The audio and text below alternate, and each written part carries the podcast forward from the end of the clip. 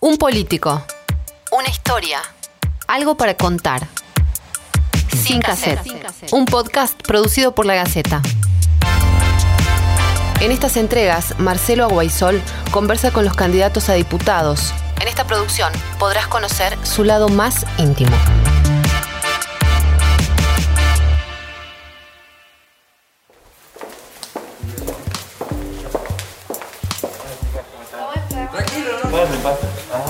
Gracias. Acá de este lado. Dime, dale, cuando, cuando, cuando me digas. Listo. Doctora Rosana Chala, candidata en primer término de, a diputada por el Frente de Todos. ¿Cómo es eso de ser candidata, ministra, obstetra, eh, mamá, esposa, multitask? ¿Cómo la lleva? Bueno, siempre trabajé, siempre trabajé desde que me recibí, siempre y antes, por supuesto.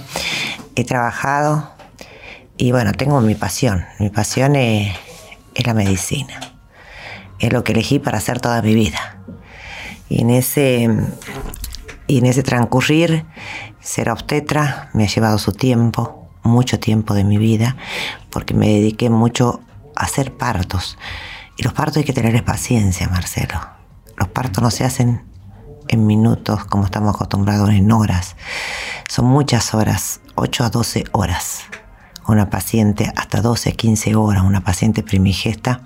Estuve mucho tiempo atendiendo eh, la parte pública y privada y atendiendo partos. Y en el parto es tiempo, es paciencia, es acompañamiento, es cercanía y mucho compromiso. Y te tiene que gustar y apasionar lo que haces porque no puedes estar 12 horas, 15 horas en un trabajo parto. Yo acompañaba a mis pacientes en su trabajo parto hasta que eh, pasaron muchos años, muchos años, podría decir 20, y era muy difícil poder estar todas esas horas que se necesitaban para acompañar a una parturienta para su parto.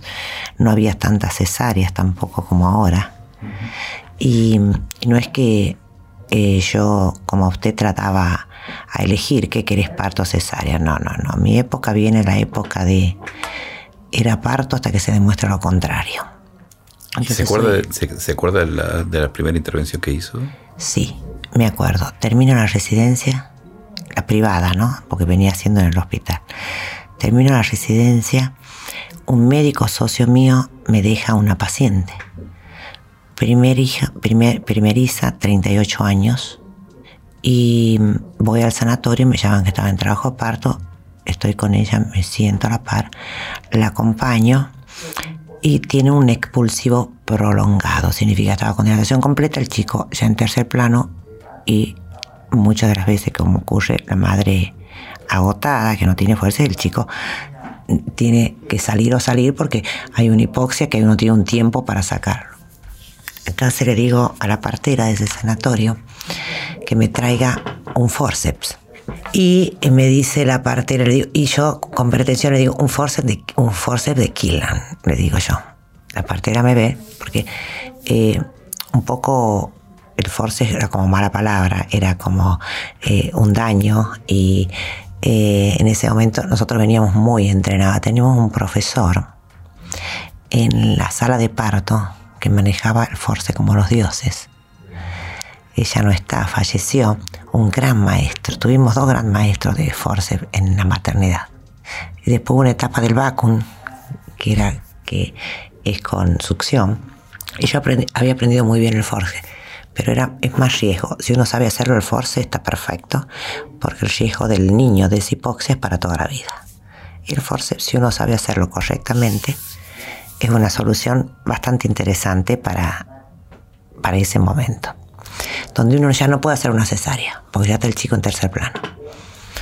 Saco un force de Killam, hago el force perfecto, y en ese momento uno de mis profesores, que había sido de la, de mi- de la residencia, y lo voy a nombrar al doctor Schussman, Augusto, estaba detrás de la sala de parto también con, otro- con una paciente. Y cuando termino de hacer force, nace un chico, 3 kilos 800, perfecto, buen Apgar, todo bárbaro. Por supuesto, la mamá con una anestesia. Y para mí había sido un parto totalmente exitosísimo. Y el profesor de atrás sale y dice que no estaba conmigo, o sea, había llegado por otra paciente y dice, estos son los obstetras que preparamos en Tucumán. Como sintiéndose orgulloso de que nosotros podíamos resolver cualquier situación de extrema como era en un parto, ¿no?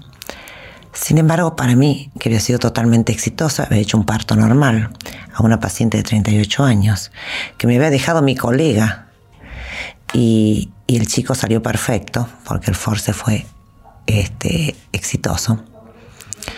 Esa paciente que yo había pensado que estaba perfectamente atendida y estaba desde mi lado, desde mi punto de vista, esa paciente no vino más a control ni volvió al médico que me lo había derivado. Entonces, lo que uno ve médicamente, que es lo correcto, que es lo adecuado, lo hace bien, tiene esto, no siempre es tomado así de esa misma manera por el paciente. Y, la, y la Rosana mamá, la Rosana esposa, que, ¿cuál, es, ¿cuál es el tiempo ahora que, que está muy ocupada este, desde lo institucional? Y... Bueno, entonces en esa época tenía partos. Yo trabajaba privado mucho a la tarde. Eh, llegué a salir al consultorio a las 11 de la noche, que a las 12 me llamen de un parto. 3, 4 de la mañana, 5 de la mañana, no tenía horario, hasta que decidí un tiempo decir no hago más partos. Cuando tuve el más chico. Cuando tuve el más chico eran tres. Mis hijos se llevan entre el primero y segundo dos años, y entre el segundo y el tercero cuatro años. Y ahí dije, no hago más parto, porque un día salí y el más chico tenía dos años, me fui a hacer un parto y se prendió de la reja de mi casa y me dijo, mamá, no quiero que te vas más. Ese fue el día en que dice, este es mi último parto. Pero ahora, ahora se metió en otro embrollo, un embrollo político. Eh, están más grandes los chicos, pero este, tienen la misma demanda. de... Sí, pero cuando uno lo ve a los niños tan pequeño, tan indefenso y vos ves llorar a tu hijo de dos años, tres años, ahora lo podemos charlar, conversar o discutir en la mesa o en algún espacio, pero antes ese espacio no estaba, era el, niño y ver esa carita. Y, me marcó y yo dije de este día, este es mi último parto, hice dos o tres más que estaba comprometida, pero este sí, hace, esto fue hace eh, 13 años. Exactamente. Mi hijo tiene, tenía un año, porque tiene 14 ahora, tenía un año. Esto fue exactamente hace tres Me imagino que en esa misma mesa familiar debe ser muy crítica respecto de su labor, este, de, de, las cosas que usted, eh, de, verla en televisión, de escucharla en radio, de, leerla en el diario. Eh. Tengo una familia eh, que me acompaña muchísimo, si no es imposible esto, imposible.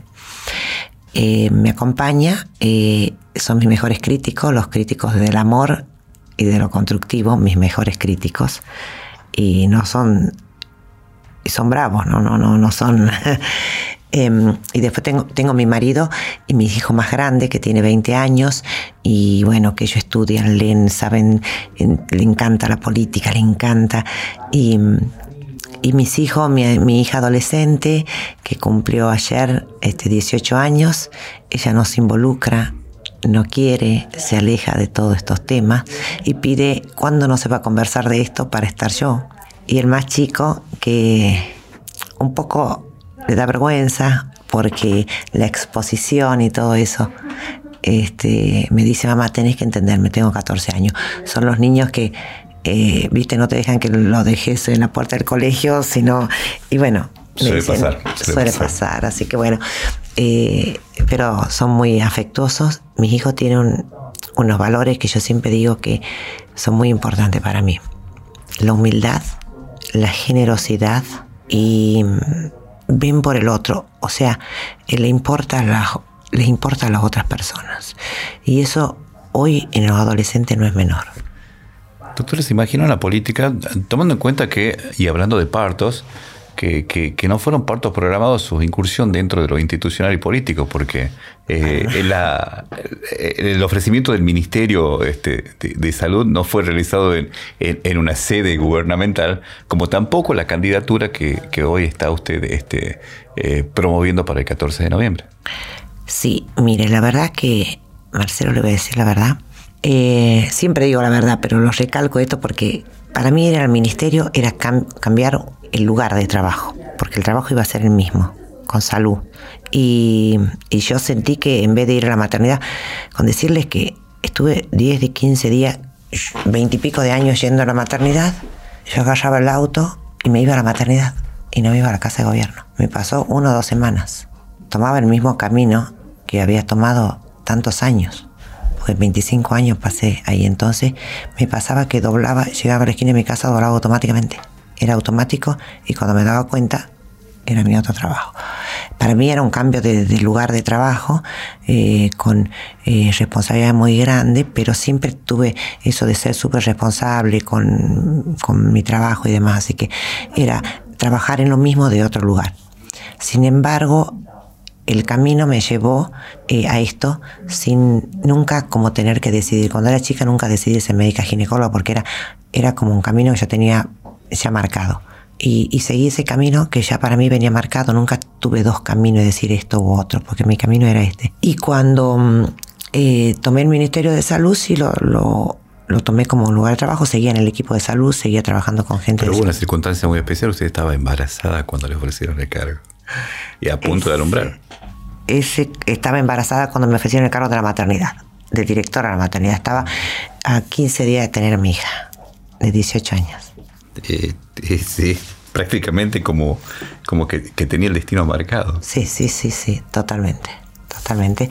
Y yo ahí me habló en ese momento, iba a ser ministro de la provincia del gobernador Mansur, año 2003. Y me habló, mi hija nació un 15 de octubre, yo me acuerdo que me habló él eh, fines de septiembre por ahí. Y yo le dije, bueno, voy a tener mi hija, voy. no importa, esperamos. Voy. Tenía en ese momento un, que dar una charla en, la Fede, en Chile, Federación Internacional de Ginecología y Obstetricia, porque yo era, había sido presidente de la Sociedad de Ginecología año 2000-2002. Y a todos los presidentes nos invitaban a disertar en, la, eh, en el congreso más importante que tenemos los ginecólogos del mundo. Eh, el, se llama Figo. Figo se hacía en Sudamérica, que se da cada 20, 25 años. Y yo me estaba feliz de tener que dar una charla en eso. Y me acuerdo que la charla se, se llamaba Candidiasis recurrente. Ya había preparado toda la charla. 15 días de tener mi hija. Y a los 15 días después de tenerla, era la, este, esta convocatoria de Figo. Entonces le digo al ministro de Salud de ese momento, que todavía no había asumido, el gobernador Mansur, en ese momento ministro de Salud de la provincia. Y le digo, bueno, pero yo tengo que tener mi hija dentro de 15 días y, y, tengo que ir a Chile dentro de 15 días porque me comprometí con una charla en este congreso muy importante para los ginecólogos, que es único que se dé la oportunidad que uno dé una charla ahí en la vida. Y me dijo, no importa, esperemos los 15 días hasta que nazca, los 15 días hasta que usted vaya con eso y cuando usted quiera. Y así eh, asumí el desafío de la maternidad, año 2003. Eh, fui a Chile eh, con mi hija de días, 10 días, con mi marido que me acompañaba y, y di la charla que yo quería dar. y volví a asumir la maternidad. Y después pasaron 13 años 2003 a 2016, 2000, fin de 2015, casi 2016, eh, me, me, llamó también, en ese momento ya él había sido electo gobernador, y me llamó y me, me dijo, bueno, quiero que sea ministro. Entonces digo, bueno, eh, voy a hablar en mi casa. No, no, no, no. y, la verdad que es un desafío interesante. Eh, fui a mi casa, mi marido estaba, estaba de viaje, estaba por trabajo de viaje, eh, y le conté por teléfono y me dijo, bueno, llegamos a casa y lo hablamos. Entonces cuando llegó, dos días después, un día después, lo reuní a toda la mesa y le dije, a la mamá le ofrecieron esto. Le dije a mis hijos, porque mi marido ya sabía, y mis hijos, y le digo, quiero que ustedes sepan que de la mamá pueden hablar mal, quieren, pueden decir cosas feas que a ustedes no les guste. Y yo quiero saber si ustedes eh, quieren que la mamá... Mi marido me había dicho antes una cosa, me había dicho. Le pregunté yo si, qué le parecía y me dijo, la oportunidad pasan una sola vez, al tren uno se puede bajar, pero si no te subiste cuando pasó, después no hay otra vuelta. Entonces me subí a ese tren pero antes le pregunté a mis hijos y cuando yo le pregunté a mis hijos qué le parecía, me contestaron al unísono los tres, mamá, te lo mereces. Ellos lo veían como un premio. Y era más chico, ojo, no, muy chicos. Te invito a que abra el cofre de sus recuerdos y me diga cuál es el momento de su vida que, que, se le viene, lo primero que se le viene a la mente y diga, esto, esto me marcó. El nacimiento de mis hijos. Fue el antes y el después de ser madre. No me olvido ahí lo tengo, como si fuera, cuando abrí los ojos, vi los ojos de mi hijo, el primero, el mayor, lo tenía mi marido y nos miramos, como yo digo, y fue amor a primera vista. ¿Se, arrepiente de algo? ¿De, algo que haya, haya, pasado? Me puedo arrepentir de no haberle dado más tiempo quizás a mis hijos, de haberme dedicado tanto a mi profesión, una, una especialidad muy compleja, muy compleja que era la obstetricia. Doctora, ¿cuánto vale la, palabra? Eh, eh, este, este, intangible que a la política se le demanda y que la política no la cumple, generalmente. 100% para mí. La palabra, ¿cuánto vale para mí? Todo. La palabra es todo. Mi padre sabía decir, no necesitamos firmar nada antes. Nosotros creíamos y cumplíamos la palabra. Y lo sentí decir mis abuelos, mis padres, todo eso, ¿no? Bueno, yo creo que eso ya depende mucho de, los valores familiares, lo que uno no. Pero bueno, para, para mí sigue siendo muy importante. Los médicos, que hemos ejercido mucho la profesión en esta, este, por lo menos en mi especialidad todo, tenemos, eh, cumplimos la palabra. ¿En qué sentido? Miramos al frente al paciente, decimos el diagnóstico, tratamos de explicar de la mejor manera el diagnóstico que tiene y al paciente no se le miente, no le mentimos eh, al familiar tampoco. Y hoy por hoy se estila esa medicina de decirle todo al paciente y que el paciente sea parte de la decisión que nosotros tomemos los médicos, ¿no? Que antes no era lo que decía el médico, el médico de cabecera, que lo que decía el médico era palabra sagrada. Hoy, sin embargo, no, podemos compartir decisión. los que venimos de esta historia de la, de la medicina y demás, yo a mis pacientes nunca les escondí nada, nunca les dije la verdad, siempre dije la verdad, nunca les, le, le mentí y traté de explicarle con mis mejores palabras lo que tenía. Porque yo siempre digo algo y les enseño a mis alumnos que están en el último año, quinto año de la facultad en ginecología, yo les digo a los alumnos. En ginecología tenemos que decir algunas veces que tiene el diagnóstico de cáncer, que tiene una patología maligna, que, tiene que, que hay que operarlo y demás. Y yo le digo a mis alumnos, ustedes siempre tienen que hacer algo que es infalible, nunca falla. Y saber lo que nunca falla es ponerse en el lugar del otro. Como quisiera yo que a mí me digan estas cosas que yo quiero decir como médico. Entonces yo dije, si yo me pongo en el lugar del otro, a mí como me gustaría que me digan que tengo esto. Y yo lo hago así. Y en ese sentido, este, tengo pacientes de hace muchos años, de hace 20 años, 30 años, y me dice, vengo para que usted, porque por ahí no tengo tanto tiempo para atender y además tengo muy poco tiempo, y me dice, vengo para que usted me dé su opinión, porque siempre me ha sido acertada, porque siempre me ha dicho lo justo, porque siempre me dijo la verdad.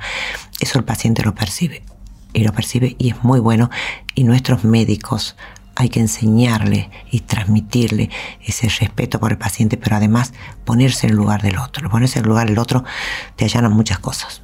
Para cerrar, si tuviera que elegir una frase para que, recuerde y que, y que le rija este, en la vida, ¿cuál sería? Mire, a mí me encantan todas las, me encantan las frases de, de la Madre Teresa de Calcuta, me encantan muchas frases de Mandela, eh, todo lo que tengan que ver, ¿no? La importancia que es eh, el compromiso de las personas. A mí me gusta mucho eso que, eh, porque muchas de mis amigos me dicen, ¿por qué te pones en esto? ¿Para qué te, te comprometes en esto?